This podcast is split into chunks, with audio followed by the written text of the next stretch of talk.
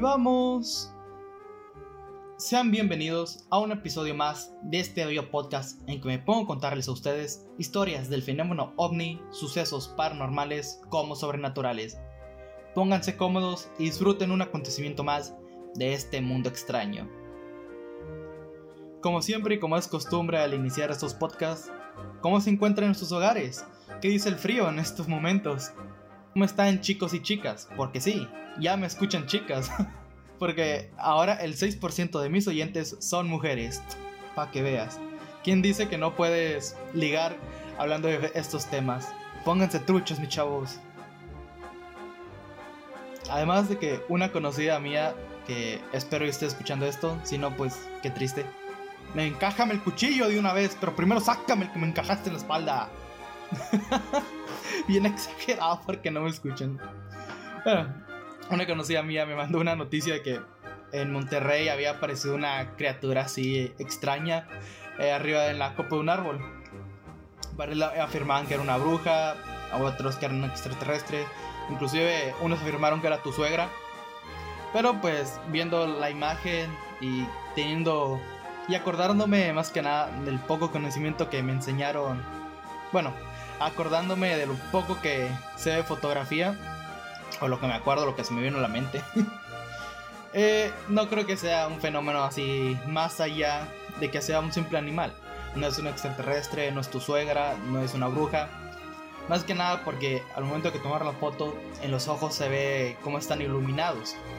Por lo que si a una persona le tomas una foto, no se van a ver lo mismo que como le tomas una foto a un gato o a un animal salvaje pues ellos tienen sus ojos especializados para ver en la oscuridad. Y así que, pues las fotos que andan circulando ahí que una supuesta bruja en Monterrey, pues es falso. Puede ser cualquier animal, inclusive un oso en Monterrey o en parte de Nuevo León, es montañoso. Además de que animales de ese tipo como osos negros deambulan por esas zonas desde mi perspectiva, pues es un simple oso, un oso pequeño, la verdad, no parece algo tan grande. Pues en sí en las fotografías no se ve tan grande, además de que está todo oscuro, fue un momento de la noche y el flash no iluminó tanto. Por lo que, pues ya, digamos, desenmascaramos un misterio más de este pequeño mundo. Estamos en épocas de San Valentín. No se sientan tan bien en esto. Estamos en época de San Valentín. No se sientan mal. Más que nada si me estás oyendo y no tienes pareja. No te preocupes. Pronto encontrarás a tu media naranja. Todo estará bien. Como dicen por ahí, no es el fin del mundo. Y si tienes pareja, pues vas y chingas a tu cola. no es cierto. Si tienes pareja, qué padre. Eh, ámala, disfrútala. O no sé. Yo no tengo, así que no sé cómo expresarte digamos, mi amor incondicional para que tú lo compartas con tu pareja. Mejor, es que mejor si vas y chingas a tu cola. Ay, no salgan porque al chile hace un chingamadral de frío y como para querer ir a ver a tu palomito o a tu palomita, pues está cabrón, o sea. Ten en cuenta esto. Aquí en mi ciudad, en, mi estado, bueno, básicamente en todo el pinche norte de México, está bien pinche frío ahorita. Así que, si tu pareja va a tu casa güey, esa, esa persona te ama, güey. Porque al chile yo no salgo por nada. Así chingas a tu madre mejor. Y aparte que estamos en pandemia, cuídense, usen tapabocas. Y si ven que una persona no los usa, den una pedrada. Así que, espero se encuentren en sus hogares calientitos y una taza de chocolate para venir a escuchar este bello podcast porque les tengo un tema muy importante. Un tema que me ha estado volando la mente desde hace años. Y espero se queden hasta el final para que lo disfruten. Yo no puedo decir lo mismo ya que mi casa sí está bien pinche fría. Estoy aquí nada más sentado sin hacer nada y siento como mis piernas se congelan poco a poco. Ah, ya mejor llévame San Pedro. Pero eso no impide traerles un podcast cada semana porque estoy comprometido con la causa y con la investigación ovni, aunque, este, aunque esta vez no estaré hablando de un ovni, o de varios. No, no, no, no. Ese tema viene algo más implicado en nuestra sociedad, como diría el Coringa. Y también me he dado cuenta que no toco temas así sobrenaturales como fantasmas, brujas, espíritus o algo relacionado a eso. Si bien, pues en un principio quise hacerlo enfocado más que nada al fenómeno ovni, estaría padre traerles un tema relacionado a esto. Como no sé, podemos buscarle la explicación de lo que son los fantasmas. ¿Qué son los fantasmas? ¿Qué soy yo? ¿Qué eres tú? ¿Qué es aquello que vemos en el cielo? Cosas de esas. Tal vez la próxima semana sí les traiga algo relacionado a ese tema, si es que no aparece algo mucho más mamón y me impique más con ese tema y cambie al final el tema que él tenía preparado esta semana para otro. Ah, ya, saben, ya saben cómo es la vida.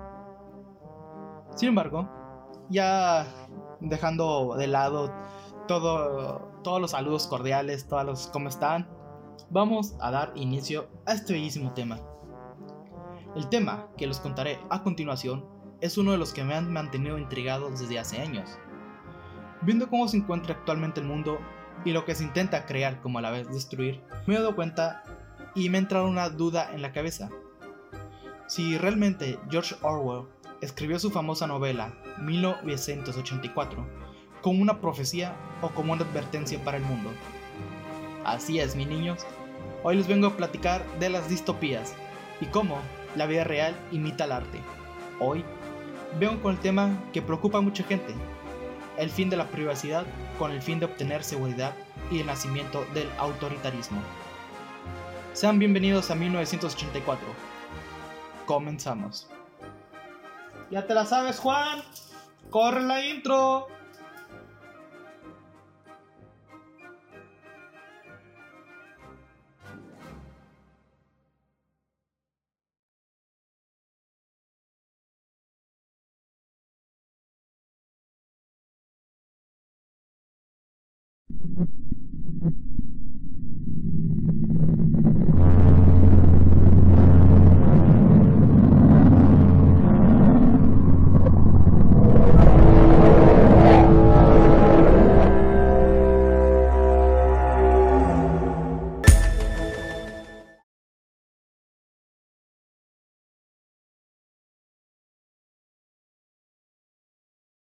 Empezar a hablar de este tema, me gustaría decir que todo lo que están oyendo es teoría mía basada en información sacada de medios de comunicación de estos países, como también medios de comunicación internacionales que hablaron de este tema.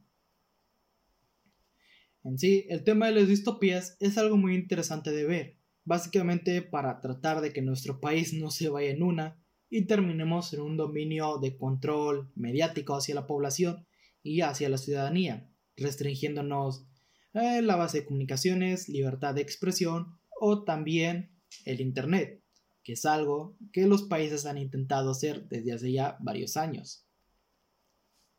Las distopías se definen como una sociedad que ha caído en desgracia, una sociedad en decadencia. Varios autores han retratado esta forma de vida. Dos de los exponentes de este tema fueron Aldous Huxley escritor de Un Mundo Feliz, y George Orwell, escritor de 1984. Aunque otros varios escritores han hecho su propia visión de una distopía, como el caso de Stephen King, escritor de varios clásicos de terror y del cual creó una novela de este género, titulada La larga marcha. Cuenta la historia en que cinco jóvenes compiten una carrera a muerte para llegar al primer lugar, el cual se le piensa dar fortuna, recompensas y todo lo que desee. B de Vendetta, cómic escrito por Alan Moore, es a la vez una distopía. En él vemos a un justiciero enmascarado que busca justicia en Londres, que está bajo el dominio de vigilancia y autoritarismo. Como a la vez, algunos otros autores han decidido hacer sus historias distópicas.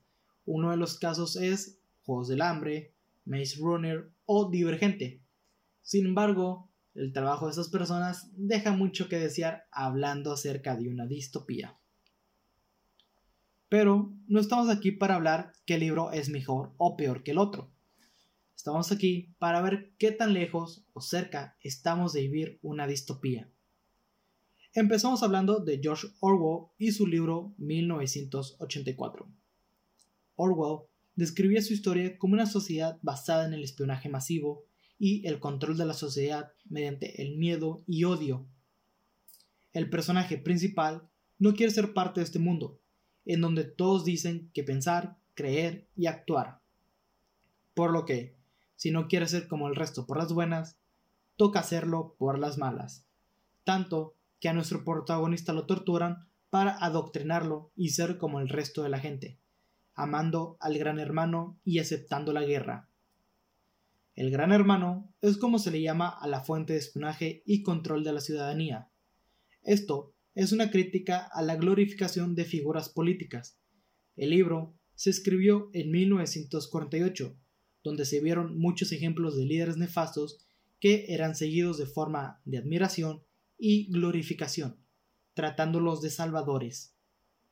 En Europa vimos muchos casos de este tipo, Alemania, Italia y la Unión Soviética. Por lo que el libro de Orwell es muy notorio verlos y cómo se le idolatra a estas figuras. Estoy seguro que a muchos ya se les vino a la mente lo que es China o Corea del Norte. Sin embargo, vamos muy adelantados. Volvamos al libro.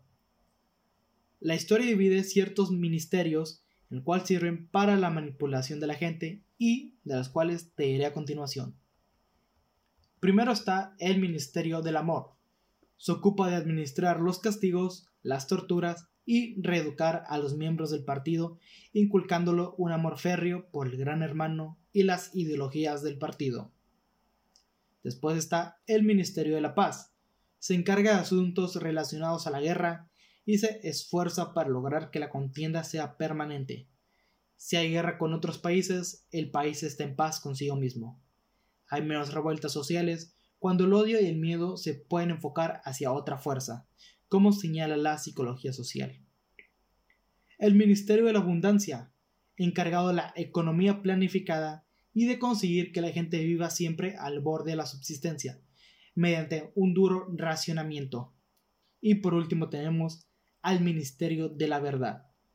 Se dice, se dedica a manipular o destruir los documentos históricos de todo tipo, incluyendo fotografías, periódicos o libros, para conseguir que las evidencias del pasado coincidan con la versión oficial de la historia, mantenida por el Estado.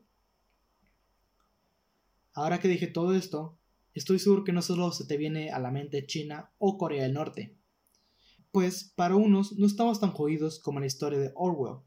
Otros dicen que vamos hacia allá mientras otro grupo dice que ya estamos viviendo una distopía. China es uno de los países que no tiene tapujos a la hora de poner sus leyes sobre la libertad de sus ciudadanos. China es uno de los países en los que no hay libertad de expresión por parte de la ciudadanía o medios de comunicación. Un ejemplo muy claro, cuando empezó esto de la pandemia en Wuhan, la ciudadanía sacaba videos de cómo el partido China, como el Partido Comunista Chino, no daba los números reales de los fallecimientos, que escondía la información que la ciudadanía estaba al tanto, tanto a la vez como la información hacia el exterior. Incluso varios criticaron al gobierno, cosa que no está permitido en el gigante asiático. En YouTube hay varios ejemplos de esto, en cómo gente grababa videos y los mandaba a la web lo más rápido posible para que el gobierno los bajara o los eliminara. Pero, ¿qué pasa con todas estas personas que desobedecen las leyes estipuladas? No van a la cárcel si te lo preguntas. No son unos malditos asesinos. Simplemente los llevan a una escuela de reeducación. Algo que vimos en 1984, cuando nuestro protagonista es descubierto conspirando contra el gobierno y es arrestado, para después llevarlo a una cárcel y adoctrinarlo. En China, los centros de reeducación son campos que tienen un terreno bastante alto, un reportaje de la BBC dice, y cito, una enorme instalación de seguridad había aparecido sobre la arena, enmarcada por un muro exterior de dos kilómetros de largo, salpicado por 16 torres de vigilancia. Allí hay miles de personas. Tienen algunos problemas con su forma de pensar, dijo una persona de la zona. Claro, entre todas las cosas convierte a China en 1984, además de eso, como un buen gran hermano que tiene, pues el crédito social se distribuye hacia los buenos ciudadanos. Si eres alguien que ha tenido sus problemas con el gobierno y lo ha criticado, se te dificultará conseguir casa, préstamos, pasaporte o cualquier papelería que tú requieras. Te vuelve un marginado ante la sociedad y el gobierno.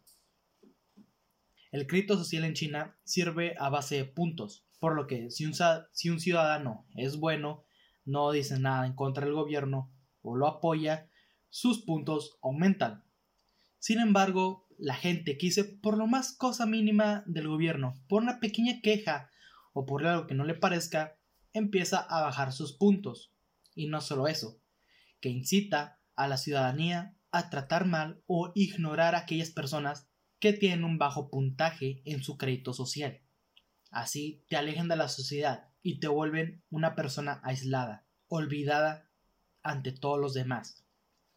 Y no solo eso, sino pues también hay que contar con la vigilancia excesiva en que se tiene en sus individuos. Pues hay un software en China en cual reconoce tu rostro en total de segundos, si no es que menos. Al tener restringidas redes sociales norteamericanas, los chinos hicieron sus propias redes sociales. Tienen su propio Twitter, su propio Facebook y sus propios Amazons. Esto al gobierno chino le beneficia pues tiene más control y restricción, sobre su ciudadanía. Así los chinos no compran cosas del exterior, compran cosas para sí mismos, de sus propios centros de entrega y de sus propios centros de distribución. Así, para que no haya información afuera de lo que vendría siendo el país. Y claro que los demás países también lo hacen. En Australia cerraron páginas web sin que nadie supiera nada, sin que ni un ciudadano se enterara. Y todo esto se supo gracias a la filtración que hubo por parte de Wikileaks. En Estados Unidos hace lo mismo con su vigilancia excesiva, usando el pretexto de seguridad. Tu privacidad a cambio de que no haya terrorismo.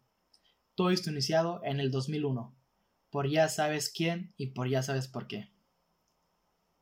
Aunque a diferencia de China, Estados Unidos no es tan descarado en ese aspecto, pues nadie sabía lo que estaba pasando en marcha con un software de espionaje en suelo estadounidense, llamado Prism, y del cual Edward Snowden sacó en una entrevista con The Washington Post allá en el 2013. Además de que redes sociales americanas también nos vigilan, y eso no es algo nuevo. No solo para no solo en China pasa esto. Si la NSA ocupa un dato tuyo, estos los darán sin problema. No sé si vieron algo relacionado a los medios de no sé si vieron algo relacionado a los medios de comunicación estadounidenses. Pues déjame decirte que demócratas y republicanos no son tan diferentes. Ambos comparten una cosa, y es el miedo. Una nación donde su gente está armada hasta los dientes, es mejor controlarlos de una forma. Se ha visto un video en YouTube en el cual medios de comunicación de Estados Unidos dicen exactamente lo mismo, como si todas las noticias fueran guionizados por la misma persona. Y obviamente la prueba la dejaré en la descripción para que ustedes vayan y la miren.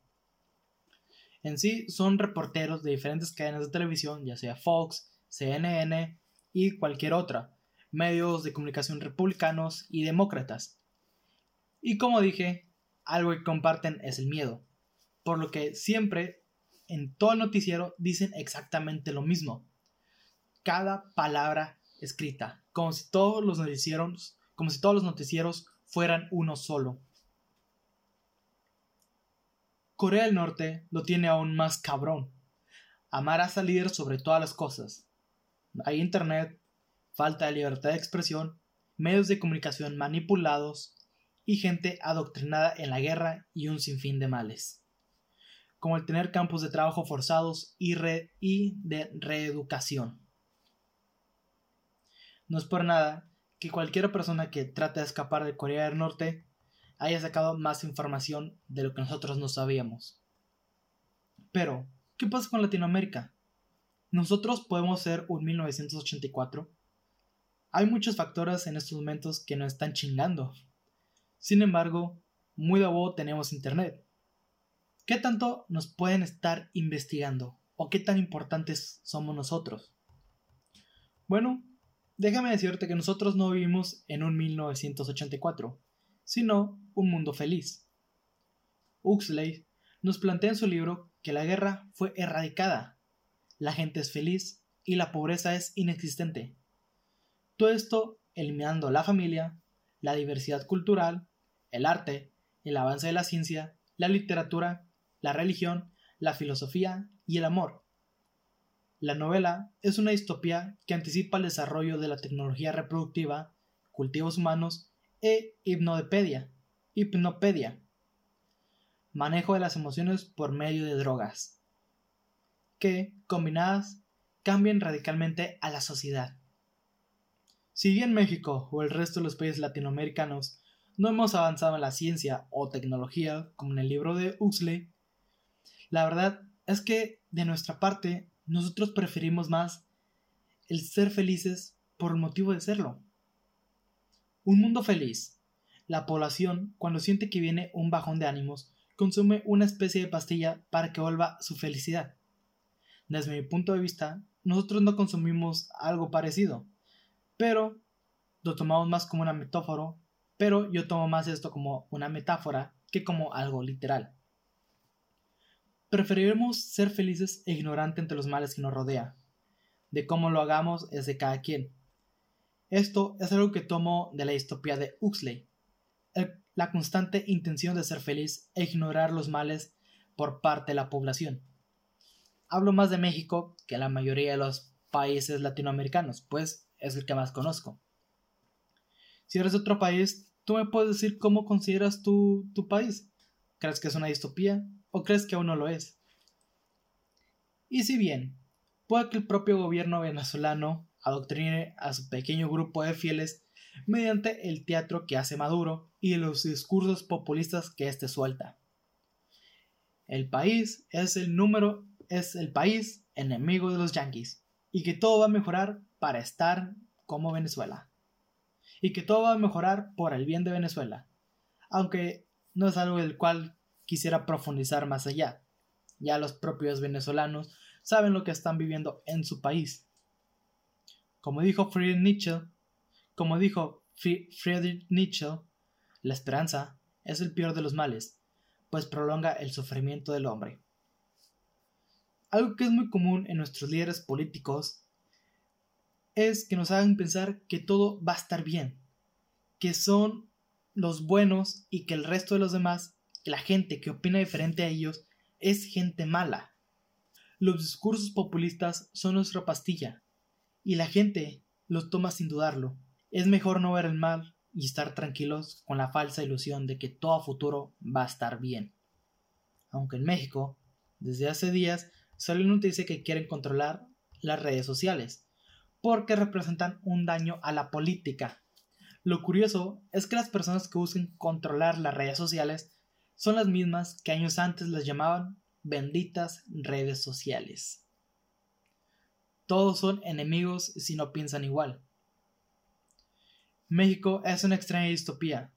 Entre la ignorancia y la falsa felicidad, la admiración a un líder donde todos los demás son malos y el bueno no importa si se ha comprobado lo contrario, y al parecer la libertad se está perdiendo poco a poco, pues México es uno de los países con los que tiene poca libertad de expresión. México es un mundo feliz en el año de 1984. Ok, te preguntarías, ¿qué se puede hacer para terminar con una distopía? ¿O qué hacer para no terminar como una? Pues la verdad es que no mucho. Tal vez hagas una revolución como en vez de Vendetta mediante el anonimato y los símbolos, algo así como Anonymous, del cual Anonymous tomó la máscara de P de Vendetta, la ya muy conocida que todo el mundo conoce, y hacer que la gente crea en ti y cambien junto y cambien junto contigo la forma de vida y política de tu región. Pero lo que sé es que no se puede hacerlo solo. Es necesario que el resto de las personas miren que todo está mal. Pero el miedo es algo que no puedes eliminar tan fácil. Y es que sí, un simple individuo no puede cambiar el pensamiento de toda una sociedad, no puede cambiar la forma política de su país por sí solo. O sea, necesitas gente que te apoye, que piense igual que tú, que quiera ese cambio. Por eso el temor de las distopías. En sí, nadie quisiera estar constantemente vigilado, monitoreado por todo lo que haces. Quieres vas al baño, quieres vas al trabajo, quieres llegas. Es un miedo constante. Y sé que a lo largo de los años, pues tal vez vaya empeorando esto. Por el simple hecho o por el simple pretexto de meter de tu seguridad es primero. Sin embargo, muéstranos tu privacidad. ¿Qué estás a cambio? Digamos que es como una moneda de cambio. Tú me das tu privacidad y yo a ti te doy tu seguridad. Así nadie te viene a molestar, nadie nos ataca y estamos felices. Sé que suena muy conspiranoico y todo, pero así es el mundo de conspiranoico. Principalmente no. Principalmente no pienso totalmente que estemos en una distopía. Más bien creo que es hacia donde vamos. Yo estoy un poco intermedio. ¿Podemos evitarla? Sí, podemos aún. Sin embargo, pues no es algo como que a la mayoría de la gente le importa. O sea, la mayoría de la gente ni siquiera le importa la política o lo que hagan sus gobernantes. Simplemente quieren estar en un momento de calma, de reposo, de felicidad. A mí, ¿qué me importa a dónde se vaya el país? Aunque yo sea una persona que iba en ese país. A mí no me importa dónde se van los recursos. Yo siempre pago, yo simplemente pago y no me molesta. Estoy feliz conmigo mismo y no necesito ayudar al país para crecer. Es más, si yo ayudo al país, ¿el país en qué me va a ayudar a mí? Y sí, es un pensamiento que he escuchado por mí mismo, que tiene la gente. Es un pensamiento que he escuchado por mí mismo, del cual la gente se expresa así, de por qué querer ayudar, por qué querer pagar impuestos, cuando el país no me lo va a beneficiar, no me lo va a devolver con otro favor. Así que yo en mi ignorancia, en mi incapacidad de querer hacer un cambio, estoy feliz conmigo mismo. Igual, como les decía, es lo que siento que la parte del libro de Huxley, Un Mundo Feliz, tiene con nosotros los mexicanos. De que en nuestro afán de estar bien, estar sin problemas, no buscamos el ayudar, el salir adelante. ¿Para qué hacerlo? Va a tomar esfuerzo. Y yo no me quiero cansar, yo no quiero esforzarme. Yo prefiero estar en mi zona de confort y ser feliz aquí mismo. Y sí, se puede aplicar también en todos los ámbitos, en estudiar, en conseguir un buen trabajo, un ascenso. ¿Por qué quisiera el ascenso? Me voy a cansar más. Sí, pero te vas a pagar más. No me puedes pagar más estando yo en mi puesto mejor. O sea, buscamos más y más, pero nosotros no hacemos nada tampoco de nuestra parte. La parte fea de la distopía, digamos que se implementaría aquí en México, es que casi casi ya estamos a un pie dentro de ella. La mayoría de los, la mayoría de los habitantes de México viven por debajo, viven por debajo del sueldo promedio y cada vez que pasan los años parece que va aumentando eso. Es difícil encontrar aquí un trabajo y cuando los hay también es un poco complicado mantenerlos. Y no, no, de, no te pongas a culpar siempre de, ah, es que el gobierno era su obligación, tenía que vernos. No, también parte de esa culpa es nuestra, por el no querer hacer algo con nosotros mismos, el no querer impulsar o el no querer, digamos, abrir los ojos ante la crisis. El, ese miedo constante de no decir a nuestros gobernantes, no exigirles, pues, oye, también eso perjudica mucho al país. Porque sí, ellos harán todo lo que tú quieras. Pero, oye, ¿tú qué haces también para cambiar eso? ¿Qué haces para mejorarlo? Bueno, eh, en 1984 y Un Mundo Feliz comparten eso de que comparten eso, la felicidad que el propio ciudadano tiene y la incapacidad de querer mejorar algo a futuro. México en sí es una distopía un poco extraña, es una combinación de todo y lo peor es que no son cosas buenas lo que combina, son cosas que nos perjudican desde el más bajo hasta el más altos estatus. como dicen por ahí, el tiempo lo dirá. No sé qué depare a México en el futuro. Hace tiempo me topaba con videos de así será México en 2050, ser una potencia mundial, quién sabe qué. Pues bueno, estamos 2021, falta poco más de la mitad de para que sea 2050 y pues la verdad es que no es como que vayamos muy bien, de hecho vamos para abajo y mientras más pasa el tiempo tampoco lo veo muy esperanzador que digamos, también vamos hacia abajo. Ah, no sé quién habrá sido la persona que tuvo esa idea que en 2050 México será una potencia mundial, pero estoy seguro que ahorita ha de estar viendo ese video, lo que hizo, y de estar pensando, la cagué. Y la cagué bien duro. Porque, pues sí, un país no es como que, ah, en 20 años se mejora. No, güey, pues debemos un chingo de dinero. Hay un chingo de obras que se pueden evitar, hay chingo de mamás a las que le podemos invertir más dinero, pero no lo hacemos. No crecemos en sí tecnológicamente ni moralmente. Simplemente pasan los años. Y mientras vayan pasando los años, más las cosas irán aún peor. Porque pues ya no tendremos control de ellas. Las podemos haber evitado, sí, pero ya no tendremos el control sobre estas cosas. Y es el miedo de la distopía, el no tener el control ya nosotros, sino que nos controlen. Porque sí, ya no podrás pensar lo que tú quieras, ya no podrás opinarlo el gobierno lo que tú quieras. No, está mal. Todo lo que hago está mal. Hazle caso al que está arriba, a tu líder, él sabe qué hacer, tú no. Créame, no queremos terminar como China. Al menos China es potencia mundial, nosotros no somos nada. ¿Qué somos? ¿La segunda o la primera mano de obra más barata del mundo?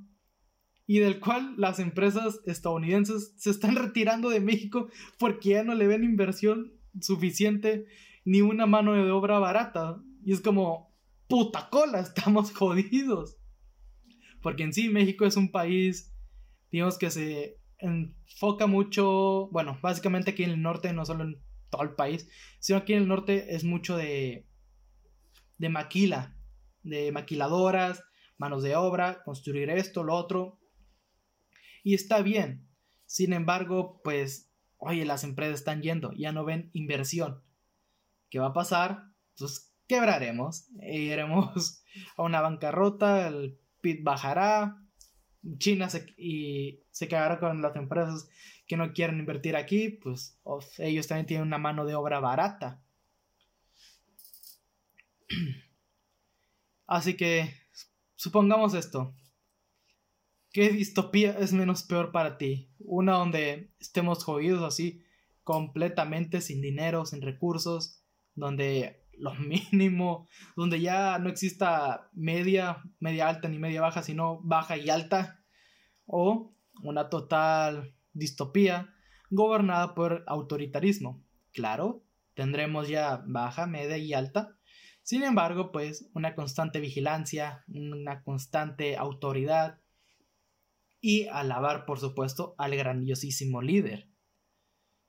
No importa por dónde los mires, siempre va a ser peor y peor. Y por eso es el tema que quise tratar el día de hoy, el cómo nosotros vemos el futuro. Lo vemos esperanzador, podemos convertir a México en una utopía, en una ciudad perfecta, con valores, que creció, con una población, una sociedad bastante bien. O nos podemos convertir en una distopía. Esto de las distopías es algo que se ha estudiado y que se ha intentado, digamos, a, a lo largo de los años crear. Sin embargo, pues siempre que vamos en alza hay que bajar. Y es algo que le ha pasado a todas las civilizaciones. La romana, otomana, la mongol, etcétera, etcétera. Claro, porque también hay muchos factores en que pueden afectar una utopía. La corrupción, falta de falta de intentarlo, etcétera, etcétera. Es complicado hablar de este tema, pues hay muchos factores en sí que pueden, que pueden darnos una utopía o una distopía. Y ya para concluir el episodio del día de hoy, sé que fue un poco corto, pero interesante, sobre todo el tema que estoy planteando y cómo podemos convertirnos en una distopía de la noche a la mañana, aunque tampoco sea muy probable, faltan muchos factores aún, pero a la vez es preocupante porque, pues, quién sabe, la vida da muchas vueltas y no me gustaría saber en qué vuelta nos vamos a convertir en la distopía. Básicamente porque, wey, México ya está culero. Ahora con una distopía va a estar más culero. ah, bueno, para despedirme quiero hacerlo con la frase de George Orwell que cita, la guerra es la paz, la libertad es la esclavitud, la ignorancia es la fuerza. Para pensar, señores. ya para concluir, nos escuchamos la próxima semana con un tema interesante y ya saben mis redes. Estoy en Twitter como ChapasTRT, en Instagram como archivos-anónimos y hey, tengo un Patreon. ¿Por qué no me apoyas y así podemos aumentar este podcast en su calidad? Me puedes buscar como Archivos Anónimos. Sin nada más que decir, me despido. Seguiremos investigando lo que se encuentra más allá de las estrellas y lo que se esconde en las galaxias. Adiós.